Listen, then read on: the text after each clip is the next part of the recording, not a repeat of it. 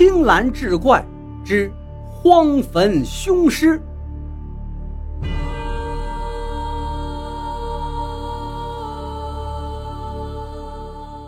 话说民国年间，有个偏僻的小山村里，有个叫胡国华的人。父母相继去世之后，胡国华当了兵，还颇为重用。然而在那个时代，天下大乱，军阀混战，拉上百十人的队伍就能割据一方。今天你灭了我，明天他又收拾了你，没有几个势力能长久生存下去。胡国华所追随的这个军阀势力本来就不大，没出一年，就在抢地盘的战斗中被另一个军阀打得七零八落，部队死走逃亡，提拔胡国华的那位军阀头领也饮弹而亡。兵败之后，胡国华跑回了老家，这时家里的破房子早就塌了，他又逃得匆忙，身上也没钱，连着两天没吃饭了。烟瘾也发作了，实在没办法，只好把唯一的手枪卖给了土匪，换了一些烟土粮食，以解燃眉之急。他一寻思，这么下去不是事儿啊！这点粮食跟大烟，顶多能支撑个三五天，吃光抽净之后怎么办？这时候，他想起了那个附在白纸女子身上的亡魂说的话来。等到穷的过不下去了，就去十三里铺的荒坟里找一座没有墓碑的孤坟。他说那边有他陪葬的金银首饰。此时的胡国华当过兵，打过仗，胆子是比以前大多了。他在军队里曾经听一个老兵游子说过很多盗墓的事儿。盗墓又叫倒斗，能发横财，但是抓着了也是要掉脑袋的。所以他没敢在白天行动，把心一横，在一个毛月亮的晚上，点了一盏风灯，扛了一把铁锹，就去了十三里铺的坟地。那位朋友问了：“什么是毛月亮？”毛月亮呢，就是天上没云，但是月光也不明亮，非常的朦胧。当然，现代人都知道，这是一种气象现象，学名叫做月晕。表示要变天刮大风了，可是那个年代的农村有谁懂得这些科学常识呢？有些地方的乡下人就管这种月亮叫长毛毛的月亮，还有人说这种毛月亮的晚上是孤魂野鬼最爱出来转悠的时刻。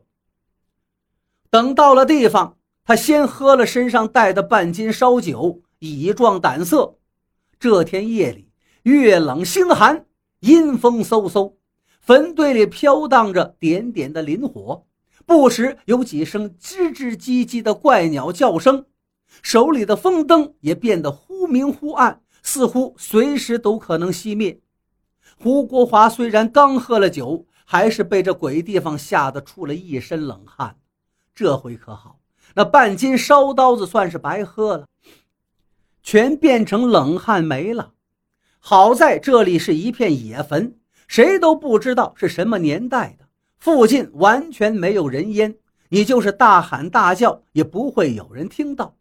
胡国华就唱了几段山歌给自己壮胆，但是会的歌也不多，没唱几句就没词儿了，干脆又唱开了平日里最熟悉的《五更相思》和《十八摸》。胡国华硬着头皮，战战兢兢走进了坟地里。那儿果然有一座无碑的孤坟，在一片荒坟野地之中，显得与众不同。这座坟除了没有墓碑之外，更奇怪的是，这个坟的棺材并没有在封土堆下头，而是立着，插在坟丘上，露出了多半截。棺材还很新，锃明瓦亮的，走了多道朱漆。灰蒙蒙的月色下泛着诡异的光芒，胡国华的心里有些嘀咕了：这棺材怎么这么放着？真他娘的出轨了！怕是有什么名堂吧？不过这来也来了，不打开看看，岂不是白来一趟啊？没钱买吃的，饿死也是死；没钱抽大烟，犯了烟瘾也得死。这样那还不如让鬼掐死来的痛快。老子这辈子净受窝囊气了，横竖都是死，今天就豁出去了。打定主意，抡起铁锨，把埋着棺材下半截的封土就给挖开了，整个棺材呈现在眼前。胡国华是个大烟鬼呀，体力很差，挖了这些土已经累得喘成一团。他并没有急着开棺，先坐在地上，掏出了一点芙蓉膏往鼻子里吸。大脑受到鸦片的刺激，神经也亢奋起来。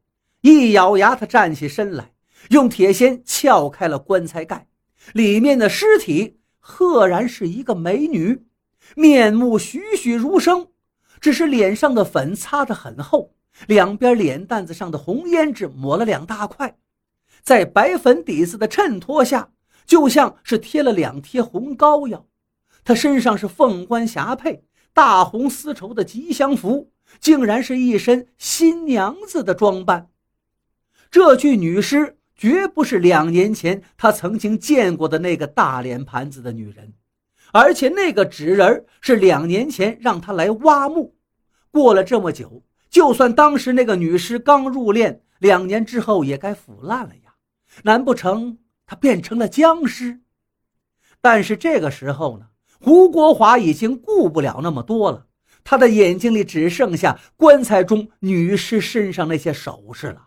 好家伙，这些金银珠宝在风灯的光线下闪着诱人的光辉，还有放在那女尸旁边的用红纸包成的一桶一桶的银元呢，还有很多金条啊！